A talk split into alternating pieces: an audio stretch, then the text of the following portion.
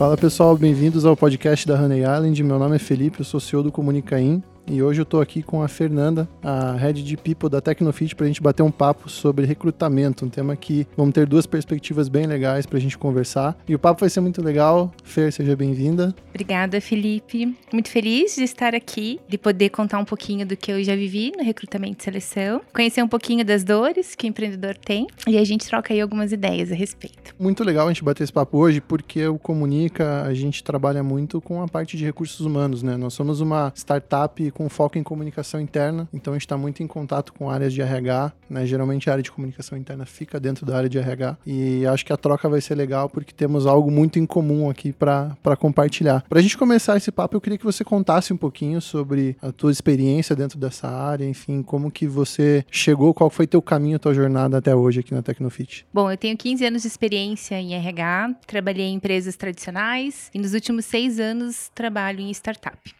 Estou na Tecnofit há um ano e dois meses. E o desafio que eu tenho aqui é construir todo o RH. Trazer muitas pessoas num espaço curto de tempo. Então, com certeza, o recrutamento e seleção é um dos principais desafios. Você me contou que você já trabalha há muito tempo com recursos humanos, né? Eu queria entender um pouquinho, uma curiosidade que eu tenho, qual foi a maior diferença que você sentiu de ter trabalhado em uma empresa mais tradicional, de certa forma, e hoje que você trabalha em uma startup? O que, que você enxerga como grandes diferenças desses dois mundos? Em uma das empresas que eu trabalhei, o foco era o recrutamento e seleção. Inclusive, era o core da empresa partir do recrutamento e seleção que a empresa faturava. Então era super importante. E eu trabalhava um volume muito grande de vagas. Naquele momento eu já olhava para o perfil do candidato, olhando as competências técnicas para vaga e também as competências, os valores, se os valores estavam alinhados à cultura da empresa. Mas eu confesso que naquele momento não era algo assim que todo mundo dominava. Todo mundo tinha claro que o fit cultural precisava existir, sabe? Mas esse sempre foi o meu foco. A diferença é que eu trazia um volume muito maior de pessoas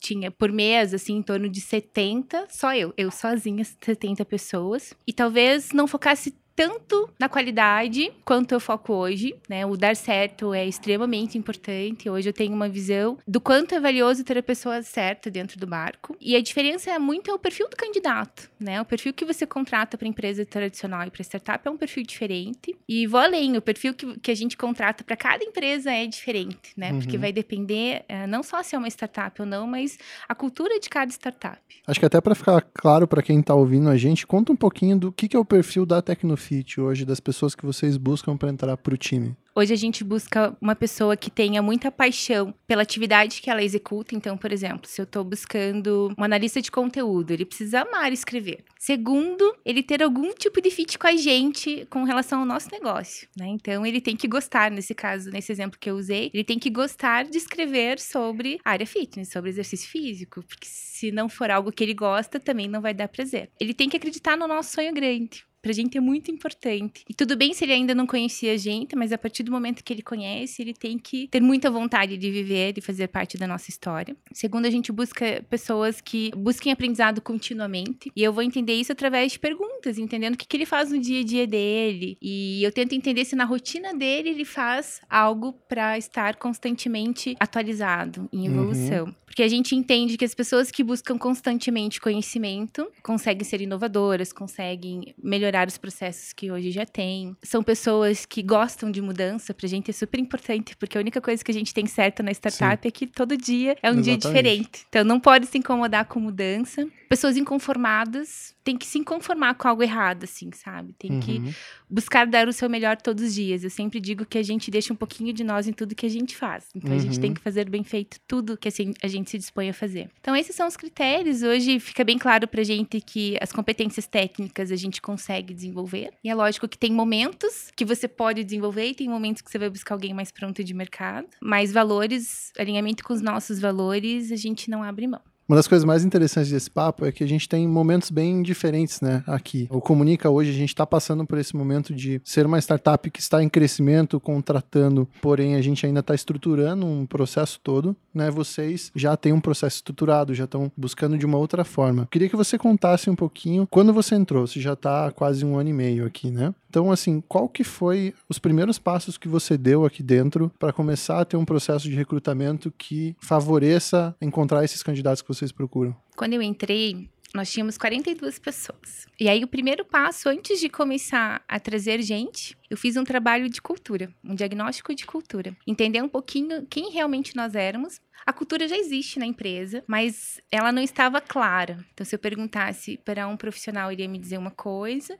Se eu perguntasse para outro, ele me diria algo similar, porém não a mesma coisa. Então, eu fiz um trabalho de diagnóstico de cultura, primeiro com o time, entendendo como eles se sentiam aqui dentro, de que forma eles viam a empresa. Depois, consolidei isso com gestores e com diretores. E aí, a gente deixou muito claro, ficou claro para todo mundo quem nós éramos e quem nós precisávamos ser para chegar no nosso objetivo, no nosso sonho grande. Então, nós deixamos isso bem claro, definido, divulgamos internamente, não só divulgamos, como trabalhamos ainda hoje todos os dias para fortalecer tudo isso que nós definimos juntos. E a partir daí, eu fui trabalhar as vagas, né? Então, a partir desse perfil que para nós estava bem certinho, bem completo, eu fui buscar os profissionais. Aí, o primeiro passo, um job description bem certinho, bem detalhado. A gente precisa ter claro por que, que a gente realmente precisa dessa pessoa, o que, que ela realmente vai fazer, quais são os requisitos que eu não abro mão, quais são os objetivos dela aqui dentro. É um trabalho temporário ou tem um trabalho por um longo tempo com esse profissional? Então, deixar bem claro isso. Quando eu entrei, a gente já tinha uma demanda grande de vagas. Recente, a gente tinha recebido um aporte. Então, nós tínhamos aí muitos profissionais para trazer. Então, a gente saiu de 42 pessoas para 130 no período de um ano e dois meses. Então, foi muita gente. Não acertamos todas as vezes, né? É, Natural, né? infelizmente, né? não é uma coisa tão exata. Mas sabe o que é o mais importante? É aprender com cada cada recrutamento, com cada seleção de pessoas que não deram certo. Diversos motivos, seja porque ele pediu para sair, seja porque a gente demitiu. Acho que a cada demissão eu considero é, a gente tem um, uma métrica de qualidade de seleção, que é o turnover no período de seis meses. Então, as pessoas que saem no período de um a seis meses, né, a gente faz uma análise exata, assim, do porquê saiu, onde a gente errou, o que, que talvez a gente é, não perguntou e que a gente poderia ter identificado o que fez essa pessoa sair. Né? Então, acho que vale uma análise para todo mundo, assim. E aí, pensando na construção, assim, um trabalho que é super importante e é um trabalho de formiguinha, um pouquinho em cada momento. E quando passar ali uns seis, sete meses, você começa a ver resultado. Colocar para fora um pouquinho da nossa cultura através das redes sociais. Isso faz toda a diferença, isso fortalece muito a marca como empregadora. E eu comecei, eu fazendo nas minhas redes, e de forma bem, bem sincera, assim, sabe? Sem muito marketing, assim, em cima, né? Que as pessoas veem que é genuíno, assim, sabe? Contando um pouquinho da, da nossa cultura, o que a gente fazia aqui dentro, é, estimulando a equipe a fazer isso também, então no Insta, no LinkedIn, no Facebook. E a gente começa a contar um pouquinho da nossa história e da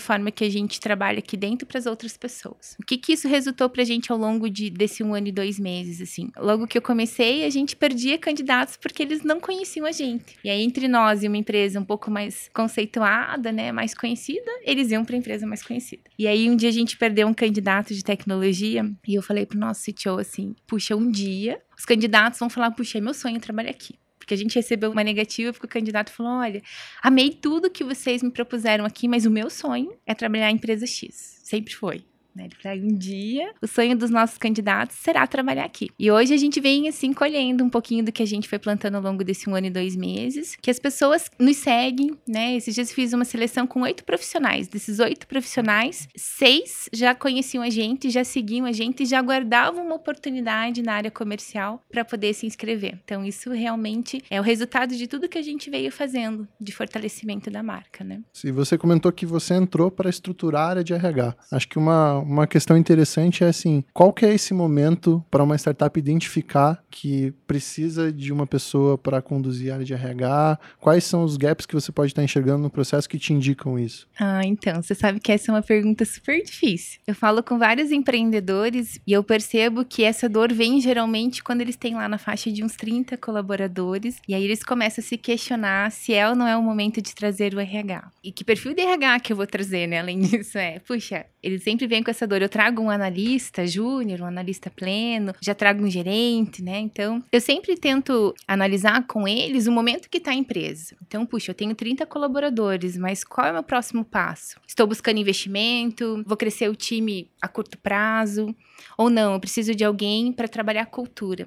Né? Até porque não é tão fácil achar RH generalistas, muito menos com já com experiência em startup. Então, com base na dor desse empreendedor, da dor atual, se é trabalhar cultura, se é trabalhar desenvolvimento, até comunicação interna, muitas vezes é uma dor grande, né? Aí a gente vai, analisa se é o momento ou não de trazer. Geralmente lá, na, lá pela fase de 30, colaboradores geralmente já se faz necessário.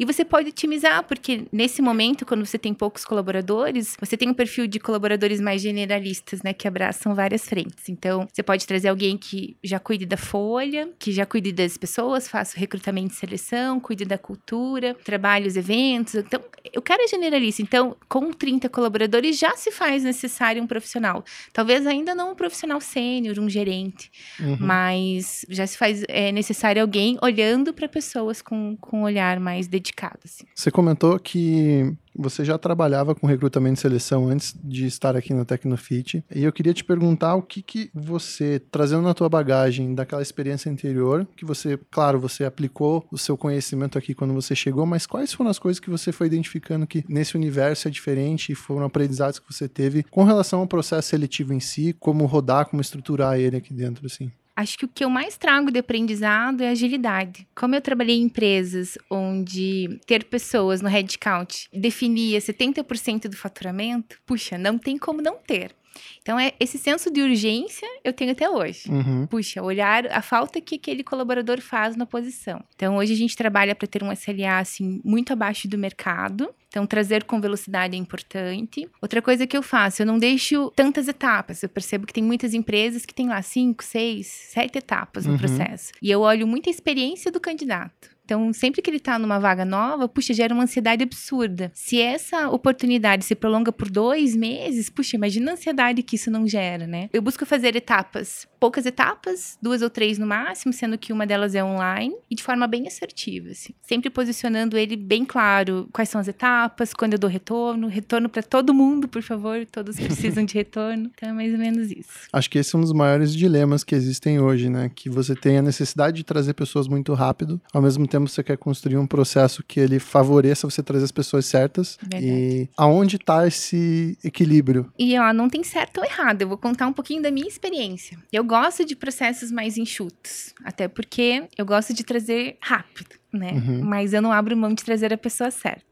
Então, hoje a gente está fazendo um processo aqui, por exemplo, que se eu estou falando de uma vaga de estagiário, ou uma vaga de suporte, uma vaga de analista, eu costumo trazer a primeira etapa uma entrevista coletiva. Por quê? Hoje a gente não tem uma dificuldade, né, por todo o trabalho que a gente fez nesse um ano e dois meses, de atrair pessoas. Não necessariamente eu estou atraindo as pessoas certas. Eu faço um pré-filtro na minha ferramenta de recrutamento e seleção, que hoje a gente já tem uma ferramenta, né, com algumas perguntas chaves que eu elimino algumas pessoas que não têm fit. E aí, no segundo momento, eu trago para uma coletiva. Não é uma dinâmica, é realmente uma entrevista coletiva, onde eu tenho a oportunidade de contar com mais detalhe a vaga, realmente vender o sonho e depois conhecer um pouquinho de cada um. Uma segunda etapa, geralmente a gente faz um teste técnico e ele faz da casa dele. A gente encaminha e ele tem um, dois dias para nos responder o teste técnico. É bem importante que ele passe por esse teste, né? Se realmente uma pré-experiência é importante, ou até o estagiário mesmo, né? A gente faz o estagiário de desenvolvimento. Puxa, ele não precisa é, ter trabalhado antes, mas ele precisa ter noções de desenvolvimento. Então a gente também aplica um teste. E a partir do teste, uma entrevista individual para aqueles selecionados, já com os heads de área e pronto, acabou, não tem muita coisa. É, e costuma ser bem assertivo, a gente tem acertado bastante aí nesse formato. Eu, em outra startup, eu trabalhava, nessa segunda entrevista, eu trabalhava também a equipe validando. Quando a gente percebe que existe essa dificuldade do time acolher bem esse novo colaborador, é importante envolver o time. Hoje, como a gente não tem essa dificuldade, e porque a gente tem trazido também num volume muito maior, eu não tenho essa etapa mas também é uma etapa, de repente, no modelo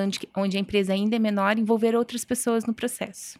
Bem interessante esse processo que vocês têm hoje. No nosso caso, como eu falei, a gente é uma empresa que ainda está em crescimento, a gente ainda está, vamos dizer assim, conquistando o mercado, estruturando processos. E essa questão de atrair talentos ainda é uma coisa que a gente vai ter que trabalhar. Enfim, como você falou muito com branding, com certas coisas que a gente vai fazer ao longo do tempo. Como você vê, na minha situação, por exemplo, na situação do Comunicaim hoje, algumas coisas que poderiam ajudar nesse sentido? A primeira coisa é uma divulgação de vaga, assim, que realmente brilha os olhos né, contando já um pouquinho de como funciona e atraindo esse profissional a se inscrever na vaga. Um segundo momento é realmente vendendo o sonho. Uma das coisas que o jovem busca hoje é um propósito inspirador. Então, ter claro e dividir o propósito já no primeiro contato, mostrar em que momento vocês estão, mas para onde vocês estão indo, que tipo de pessoas vocês esperam ter por perto. Isso realmente é o que gera o entusiasmo, assim, do jovem querer trabalhar. É uma outra coisa que o jovem realmente busca é a oportunidade de se desenvolver. Mostrar que nesse ambiente,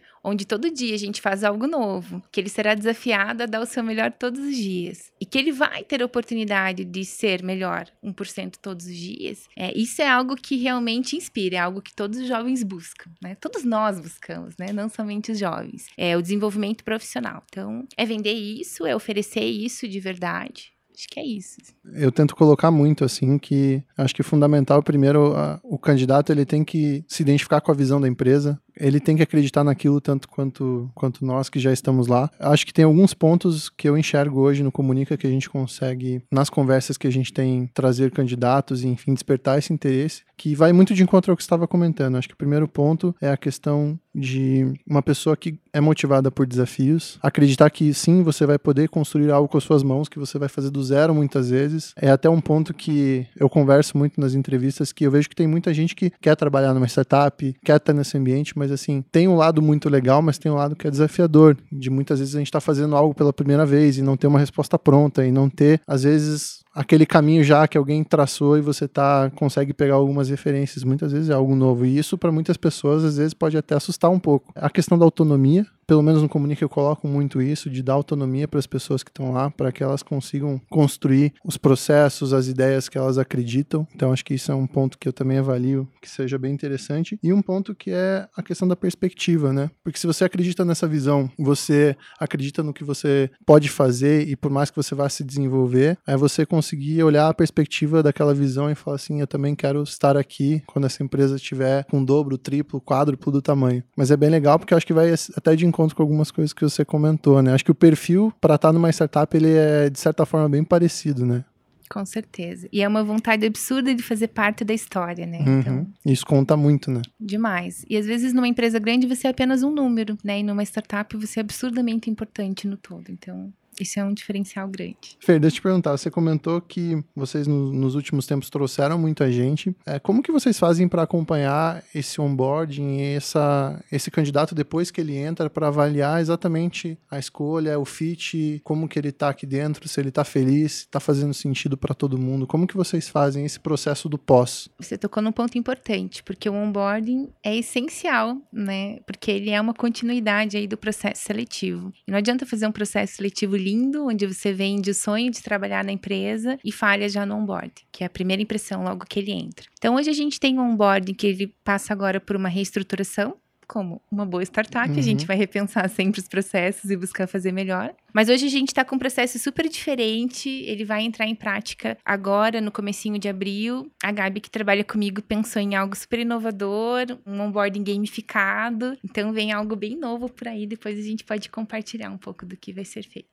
Que legal. E depois desse onboarding concluído, como que vocês a, acompanham a trajetória dele dali para frente, assim, nos próximos então, uma, períodos? Uma prática que a gente tem aqui é, são os feedbacks. A gente tem os feedbacks completinhos, assim, fora as conversas de alinhamento, a gente tem os feedbacks que acontecem pelo menos, no mínimo, uma vez por mês. Então, através dos feedbacks, a gente consegue acompanhar, então, cada gestor com seus liderados.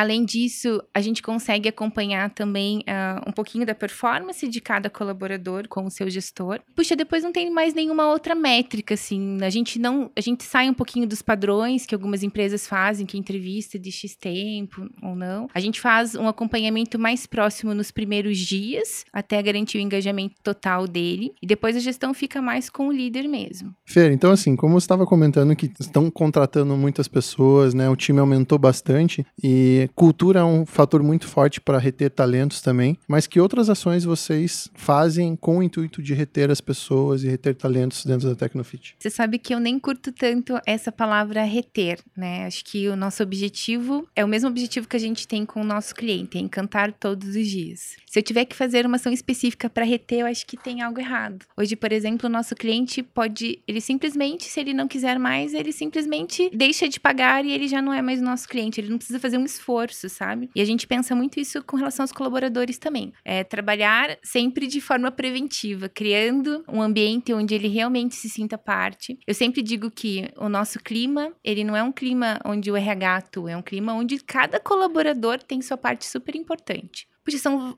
inúmeras as ações que a gente faz para que eles se sintam realmente parte, desde envolvê-los em projetos do tipo, nós temos, é, chamamos de Protecnofitters. É um grupo de pessoas que estão envolvidas em outras ações que não suas atividades principais. Então, por exemplo, a gente tem os Protecnofitters de eventos. É o pessoal que nos ajudam a organizar eventos, a decidir, por exemplo, o que vai fazer, quando vai fazer, que convidado de fora a gente vai trazer. Se a gente vai fazer uma festa onde a empresa vai pagar tudo, ou se é uma festa colaborativa, que é super importante, porque tem vários momentos que eles dizem, puxa, é o momento da gente fazer uma festa colaborativa, porque é o momento de lembrar pro time que juntos nós somos mais fortes, né? A empresa não tem que fazer tudo o tempo todo pro colaborador. A gente tem um time que olha para cultura e tem um time que olha para projetos sociais também. Desde identificar quais são as outras competências dele, que não só a que ele realiza nas atividades do dia a dia, aproveitá-las isso internamente, acho que é super importante. Além disso, a gente tem a pesquisa de clima, que é uma forma da gente medir. Hoje a gente tem uma nota de satisfação de 9.09, que é uma nota super alta. E ainda assim a gente não tá feliz, porque a gente sempre vai olhar, e não é a nota só que importa, né? Pra gente, eu sempre vou olhar cada comentário e vou entender o que cada colaborador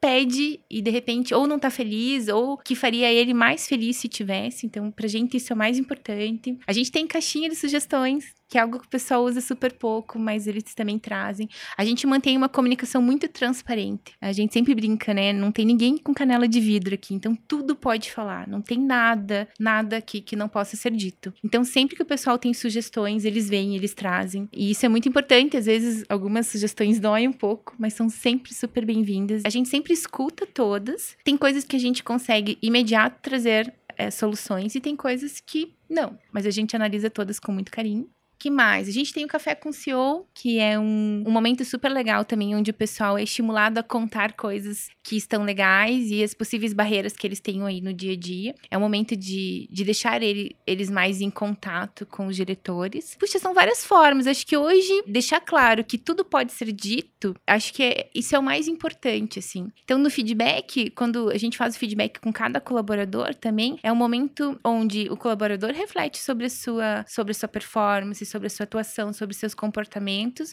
O gestor dá insight sobre isso, mas o colaborador, é um momento de troca, o colaborador também diz o que não está bom. No momento que a gente tem alguém infeliz ou insatisfeito, eu já identifico ali. E a gente está muito próximo, a gente tem 130 pessoas e a gente ainda consegue estar bem próximo do time. Então fica muito nítido os momentos que a gente tem alguém que não está feliz. E aí a gente já traz para uma conversa, entende o que está acontecendo, se é algo pontual. Eu sempre digo que essa relação que a gente vive na empresa é um casamento. E num casamento, a gente tem as duas partes, não tem briga se, né, se só uma parte quer. Então tem que as duas quererem, né? E também não tem como continuar juntos se as duas não quiserem. Então a gente senta de forma muito verdadeira e entende o momento do colaborador, entende que está causando essa insatisfação e tenta juntos buscar uma solução. Geralmente a gente consegue reverter e tem várias situações que interferem, desde uma situação com o gestor, uma situação pontual com o cliente, até uma situação pessoal que pode interferir na felicidade dele aqui. E se não for isso, se de repente o momento dele acabou aqui, eu digo que a gente tem que ainda terminar esse casamento de uma forma boa, assim, de uma uhum. forma feliz, assim, porque a vida dá voltas, a gente vai encontrar ele em outros lugares, né? Então, do início ao fim, a relação tem que ser saudável. E pode ser que em alguns feedbacks, em alguns momentos, a gente entenda que o ciclo desse colaborador acabou. O, o que pode acontecer e não é um e problema. É natural também. Né? É natural, não é um problema. É natural que algumas pessoas, às vezes, não se veem mais aqui e precisem viver outros desafios.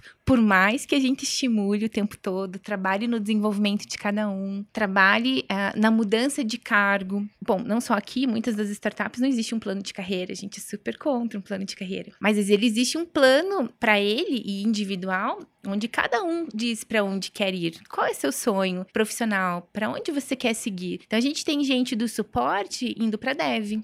A gente tem gente do suporte indo para Insight Sales. Geralmente suporte é o cargo de entrada, né? A gente tem uh, gente do suporte indo para onboarding, indo para CS. Se eu digo que a partir do suporte você tem um caminho só, eu tô errada, né? Porque eu tô dizendo que todo mundo é igual e cada um tem interesse diferente. Então, acho que olhar para a carreira do cada colaborador também é algo que faz ele ficar. Ter metas desafiadoras E acompanhar essa evolução com cada um também é algo que faz ele querer ficar. E aí é um encantamento todos os dias, né? O que exige da gente todos os dias, assim. Ele precisa amar isso, precisa querer isso todos os dias. Não pode acordar triste na segunda-feira que vai vir trabalhar, senão tem algo errado. E a gente sempre diz para eles: puxa, domingo, bateu um ruim que vem trabalhar, tá errado, gente. Tem que repensar estar aqui. É, acho que no final das contas o fortalecimento da cultura é a melhor coisa que pode existir, né? Transparência, cultura, são fatores que sempre vão trabalhar a favor, né?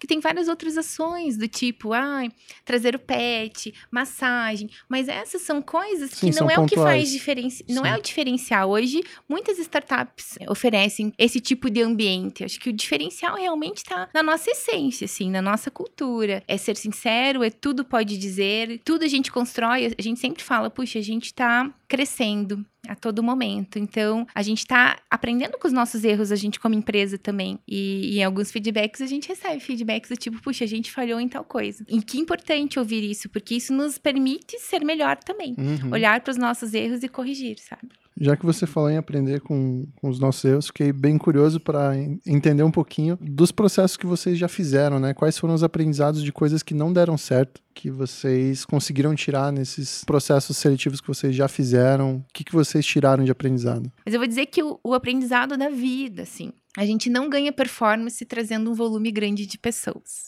Então, acho que esse é importantíssimo. Então, quando a gente faz um planejamento estratégico, onde a gente define lá, hoje meu time performa, lá, um exemplo do time de Insight Sales. Hoje, é, cada executivo consegue trazer 20 contas. 20 novos clientes. E aí eu faço esse planejamento contando que cada novo executivo eu trago mais 20 novas contas, eu comecei errado. Porque toda vez que eu trago um, um volume de pessoas, eu tenho um período bem grande de aprendizado ali. E muitas vezes eu perco até, eu inclusive perco a performance do meu time atual. Por quê? Porque esse novo colaborador ele demanda mais tempo de atenção. É um tempo de, de treinamento. Alguém para para olhar para ele. O colaborador não deixa ele desenvolver as atividades dele, mas ele dedica um tempo importante no treinamento do novo colega. Então, quando você traz um volume grande de pessoas, primeiro você perde performance. Isso ficou bem claro para gente. Para depois você trabalhar no desenvolvimento desse time e depois aos pouquinhos ir ganhando performance. Então, esse é o principal aprendizado, a nossa principal dor assim nesse período. E a gente está bem no momento que o time está bem estável,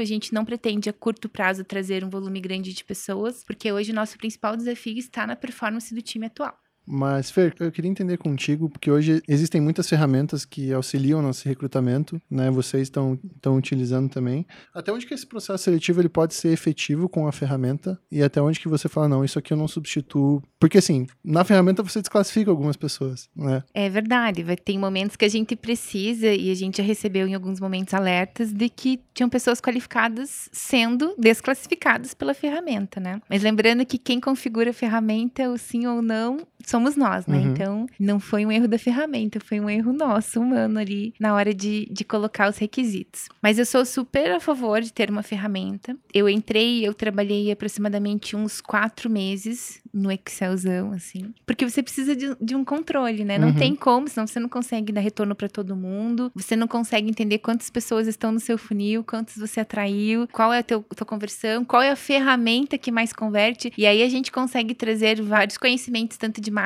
como inside sales, para dentro do, do recrutamento e seleção, que são super importantes. Eu vou dizer para você que a ferramenta me ajuda muito. Hoje a gente tem um time super enxuto e conseguiu trazer um volume enorme de pessoas. Sem a ferramenta seria impossível. O que, que vocês avaliam nesse momento inicial? Assim, ah, eu quero encontrar o fit de valores, eu quero um nível técnico. O que, que vocês colocam para esse momento? A ferramenta que a gente usa hoje, ela tem um testezinho de perfil cultural, mas hoje não é, a gente não desclassifica com base nisso, a gente analisa, porém não desclassifica. Por exemplo, se eu vou trabalhar para o suporte, uma vaga inicial para suporte, eu espero que a pessoa já tenha trabalhado antes com chat ou e-mail. Espero que ela tenha a faculdade completa ou cursando. Esses são requisitos que, olhando para o meu time, eu não posso abrir mão, né? Porque eu já tenho um time hoje que conhece, que já trabalhou com isso, já tem know-how nisso e tem superior completo ou cursando. Se eu trago alguém fora desse perfil, eu teria que trazer, de repente, como um júnior, não poderia trazer no nível que eu tô Uhum. trazendo. Então, esses requisitos que você coloca é o que pode ou não desclassificar essa, essa pessoa na entrada. E aí a gente ganha bastante performance trabalhando com as informações num único lugar. E agora me conta, quais são, foram os maiores acertos que vocês tiveram em todo esse período? Acho que são aprendizados que valeram, coisas que vocês pegaram nesse ao longo dessa jornada toda. Não dá para abrir mão dos requisitos nunca. E aí acho que é um aprendizado né, de todo mundo que trabalha em, ou em algum momento trabalhou e fez um recrutamento e seleção é, na dúvida, não contrate. Isso realmente tem dado certo. Sempre que a gente tem muita certeza, a possibilidade de dar certo é maior. Eu digo que você sai da entrevista com a certeza se é a pessoa ou não. Teve qualquer dúvida, não é a pessoa as ações de employer branding realmente funcionam muito. Né? Hoje a gente está colhendo frutos muito mais até do que a gente esperava. Hoje a gente tem trabalhado mais as redes da empresa, mas puxa, mesmo que seja no seu pessoal, né, que seja no pessoal de cada colaborador, faz uma diferença enorme. E a gente vai aos poucos construindo uma marca super forte como empregadora. Uma coisa bem importante é quando o time é pequeno ainda, é importante que o CEO ou os diretores participem do processo de recrutamento e seleção e validem cada entrada. A partir do momento que você tem um RH já super alinhado com você e você entende que ele é uma extensão sua, aí o RH pode validar. Mas não deixar de validar, eu acho que enquanto é possível, é importante que isso aconteça. Então, hoje, por exemplo, a gente tem a Gabi, que cuida de todo o processo de recrutamento e seleção das vagas de operacionais. Então, ela valida com o gestor a primeira etapa, mas a última etapa ainda eu participo. Então, a gente ainda não abriu mão, porque tem coisas que às vezes a gente consegue ver só no segundo momento, que na primeira entrevista ainda não pegou. Então, é bem importante. Uma coisa que pra gente deu muito certo agora no final, uh, que a gente começou a aplicar no final de, de 2019, começo de 2020, e trouxe uma performance absurda, é aplicar a metodologia ágil dentro do, da área de people mas principalmente dentro do recrutamento e seleção. A gente conseguiu trabalhar um volume enorme de vagas. Então, só no mês de janeiro a gente trabalhou 57 vagas no total, sendo que eu voltei de férias dia 6 de janeiro, então assim, três semanas. E a gente não se perdeu e a gente conseguiu. A gente fechou com tempo médio de 11 dias a vaga, isso que tinha vaga de tecnologia no meio. Então, a média das startups costuma ser 33 dias, então 11 dias é um, é um tempo super bacana. Mas por quê? Porque a gente aplicou metodologia ágil, porque a gente trabalha com ferramentas que nos dão inteligência no processo, além de um planejamento e uma organização muito grande de agendas, assim, para dar conta de um volume grande. Então, a partir daí, fiquei mais fã ainda na metodologia ágil, porque super funciona, assim. Em uma startup que está começando agora, que está com equipe se formando, com os, os, aprendizados, com os erros, com os acertos. Como que você faria um processo seletivo hoje, se você tivesse uma startup que está começando, entendendo urgência para contratação, entendendo o dinamismo de tudo isso? O que disso você conseguiria aplicar de uma forma obviamente que menor nesse momento, mas como você faria em um cenário diferente como esse? Puxa, não tem muito segredo. Eu penso que é uma vaga bem descrita. A participação realmente do, dos diretores já no, nesse processo inicial, para a gente validar realmente o fit cultural. Quando eu falo de uma vaga bem descrita, eu digo assim, desde a da descrição de forma bem, bem genuína, também bem divertida, também bem comercial da empresa, de quem nós somos e porque é legal vir trabalhar com a gente, até das atividades que essa pessoa vai realizar. Ter claro, a gente falou logo no começo, né? Ter claro o objetivo dessa pessoa, o que a gente espera dela e o que de repente aqui não é permitido, talvez às vezes é bem importante, a gente tem no nosso job também, tipo, o que a gente não quer aqui, o que a gente não abre mão. Então, ter um job é, description é, bem completo é essencial, porque com base nele você vai para o processo seletivo. E ele é a base para divulgação e ele é a base também para o desenvolvimento do colaborador depois. Né? Ele é um norte, assim. E é até bem importante que muitas vezes o colaborador fala, puxa, mas não era isso que a gente combinou lá no começo, uhum. não é o uhum. que tá no meu job, né? Então, também isso pode se voltar contra a gente. Mas é algo essencial, ter um job bem completinho. E aí tem vários meios de, meios de divulgação gratuitos. Eu sempre começo pelos gratuitos. Não precisamos investir dinheiro a não ser que a gente não tenha o retorno. E assim como tudo na startup, em curto prazo você já sabe se deu certo, se não deu. Então, divulga, mede, deu um retorno legal, não deu, você já tem candidato suficiente no seu funil, interrompe a vaga, trabalha aqueles candidatos, né? É, puxa, não tive retorno. E aí você pode ir para outros canais que não os gratuitos. Talvez se você não tenha tempo ou nunca tenha feito isso, faz sentido buscar uma consultoria, mas a, a consultoria ela só vai te adiantar a primeira etapa, que é a filtragem inicial. Ainda assim, se tem fit, se não tem,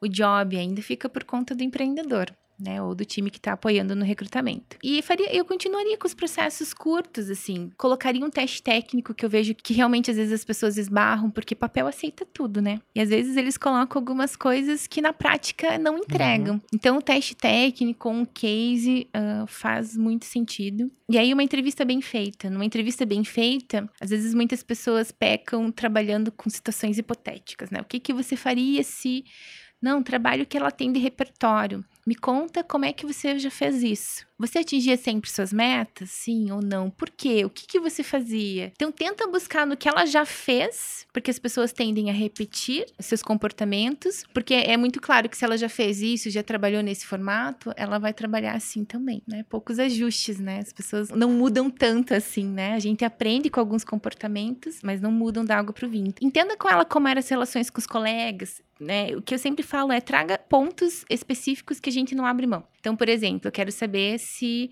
ela busca aprendizado contínuo. A primeira pergunta que eu faço é: conta um pouquinho do seu dia a dia, com o que, que você ocupa seu tempo. E eu estou ouvindo, vendo se ela em algum momento conta que parte do tempo dela ela ocupa em aprender algo. Se eu não escutei em nada, eu vou perguntar: e aí? Como é que você faz? O que, que você tem buscado? Como é que você está fazendo para se desenvolver profissionalmente? Como é que você busca conhecimento? E aí, com base nas respostas, eu vou a fundo. Ah, eu tenho lido. É ler o quê? Quais são as fontes que você utiliza? Com qual frequência? E aí você já vai buscando verdade ou não na fala dessa pessoa. Né? Então, para gente, hoje, é muito importante o aprendizado contínuo, porque a gente entende que a partir dessa competência ele consegue se desenvolver inovando, criando, trazendo melhorias constantes, tomando decisões com base em dados, que pra gente é importante, né? É, são pessoas geralmente que trabalham também com bastante autonomia, então uma coisa vai desenrolando outras, assim. Então, uma entrevista bem feita, uma parte de teste técnico, não tem erro. E Fer, você comentou sobre ferramentas gratuitas que vocês utilizaram já para fazer divulgação. Dá uma dica para a gente quais são elas. As principais é o que a gente acaba usando bastante no dia a dia. O Facebook tem vários e vários grupos de empregos e tem grupos também das áreas específicas. Então, por exemplo, área de tecnologia, né? E se eu estou procurando um programador PHP, eu vou nos grupos de programação PHP e divulgo nos grupos. Então, Facebook para mim é uma ferramenta bem importante.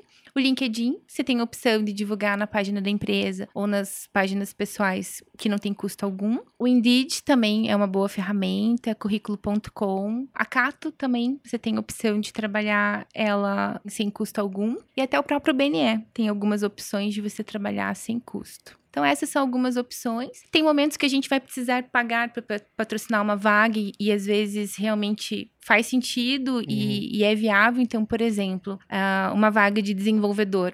Você consegue atrair bons currículos pelo LinkedIn pago. E também você não precisa pagar muito, porque você paga por dia. Como eu falei, testa lá dois, três dias, média, analisa a qualidade dos currículos, pausa, depois reabre de novo se for necessário. Então, com uma semana de captação, você vai gastar mais ou menos uns 300 reais, mas você consegue atrair o perfil que você precisa. E nesse ponto de, de recrutamento, como que você enxerga essa questão de você fazer isso internamente ou com uma consultoria? Qual que é a tua visão sobre isso? Toda vez que a gente fala de um parceiro, eu penso que esse parceiro tem que ser uma extensão nossa. Se você tem uma, um parceiro, uma consultoria, que é super alinhada com seus valores, entende muito do seu negócio, compreende teu dia a dia, ela pode te ajudar bastante nesse processo. Eu confesso que eu entendo que é um custo alto, né? E eu só buscaria uma consultoria se realmente não tivesse condições de fazer internamente. É, fora isso, até o próprio RH eu buscaria não através de uma consultoria, eu buscaria através de um recrutamento convencional. E outro momento importante que a gente precisa da consultoria é quando você não encontra o profissional. Então, tem vagas bem específicas que você não, não consegue trazer. Então, por exemplo, você tem lá três vagas de desenvolvedor. Eu costumo buscar nas minhas ferramentas, né, num processo seletivo interno, e em paralelo eu abro com uma consultoria para ela me ajudar nessa atração, porque não é fácil, por exemplo, trazer um, um, desenvolvedor. Então eu costumo sempre ter uma parceria com uma consultoria que me ajude em, em vagas de tecnologia, né, e aí elas me dão força. Geralmente não é por ali que vem o volume maior, mas elas conseguem somar forças comigo, assim. Então nesse momento eu acho importante. Mas primeiro, se não tiver fit total com você, é super difícil, porque daí ela vai te trazer muita gente para você conhecer. Sim, vai trazer currículo aí, só. Né? E aí não faz Tem sentido. O currículo você consegue, né?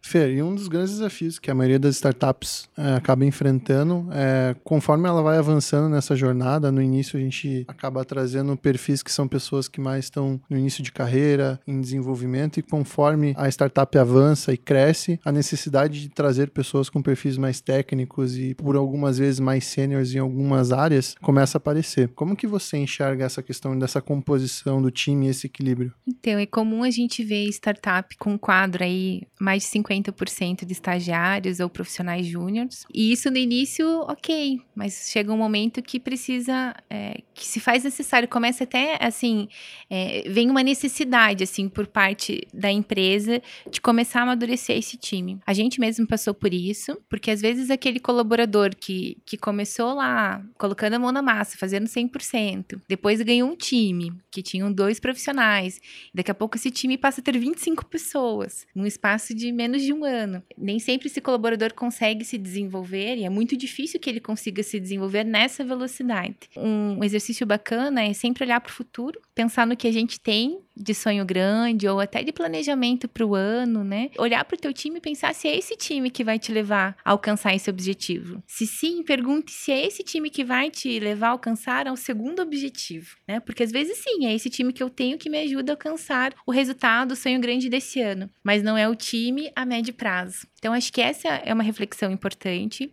e terão momentos que não dá tempo de você ensinar outros momentos que você nem vai ter quem ensinar, porque às vezes a gente precisa ter pessoas de fora que nos ensinem a fazer algo, né? Então, que a gente não tenha conhecimento interno. Se você não tem uma referência interna, uma referência técnica, é muito difícil que o profissional consiga se desenvolver. Né? Então, vai ter muitos momentos que você vai ter que buscar esse profissional de fora, um profissional mais sênior ou até um líder que nos ensine a fazer. Fer, então, para a gente finalizar esse papo, queria que você, como a gente está falando sobre recrutamento e sobre pessoas, queria que você contasse um pouquinho para a gente, na sua visão, qual que é a importância de ter a pessoa certa no time e de achar essa pessoa. Puxa, é super importante. Ter a pessoa certa dentro do barco, a gente sempre fala, ah, puxa, ter a pessoa certa dentro do barco é, é mais importante até do que saber que rumo o barco vai tomar. As pessoas certas são o nosso principal patrimônio. Quando você tem um, um time super engajado, que realmente compra a ideia de trabalhar na empresa, com super fit cultural, se em algum momento a gente precisar virar o rumo do barco, ir para outra direção com as pessoas certas, a gente vai conseguir e vai chegar nos objetivos. Fer, então muito obrigado pela conversa, pelos aprendizados. Queria até pedir para você deixar para empreendedores e o pessoal que está ouvindo, de repente, que queira conversar contigo mais a respeito seus contatos. Legal. Meu LinkedIn é Fernanda Chaerk. Quem tiver dúvidas, sugestões, dores queiram dividir, pode me procurar lá. Eu que agradeço, Fê. Foi muito legal o bate-papo e até a próxima. Beleza, até a próxima, pessoal.